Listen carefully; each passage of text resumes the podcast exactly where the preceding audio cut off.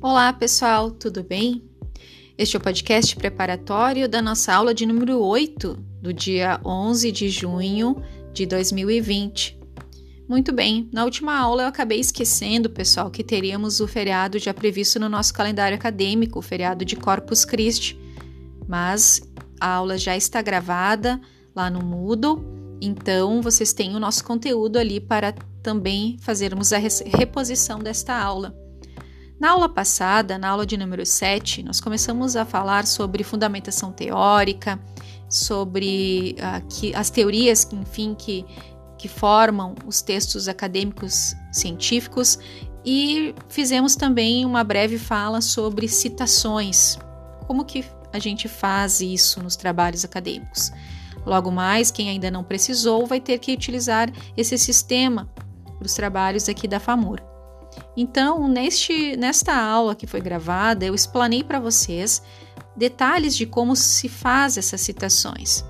E no final do vídeo da nossa gravação da aula, eu fiz um exercício prático com vocês, mostrando a questão da forma e também com orientações como a gente deve formatar a página no Word, né? quais são as orientações para os trabalhos. Então, eu gostaria que vocês assistissem essa aula e que anotassem as suas dúvidas e que também realizassem um exercício que eu propus. O exercício então está marcado ali como Fórum Aula 8.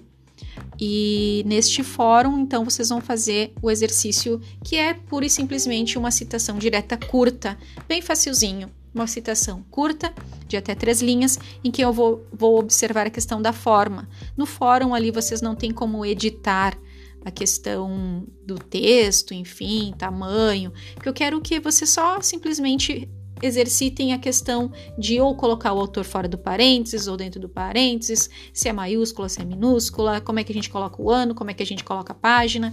Então, no vídeo também está tudo explicado em relação a isso, como a gente faz tá? É um exercício em relação ao formato.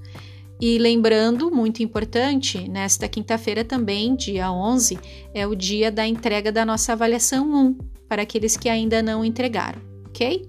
Não se esqueçam que estou sempre disponível via o meu e-mail aí para vocês trocarem uma ideia, para tirarem suas dúvidas e qualquer coisa nos me contatem, que eu vou ter o maior prazer de responder para vocês, ok?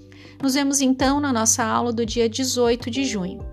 Um abraço a todos e bom fim de semana e bom feriado.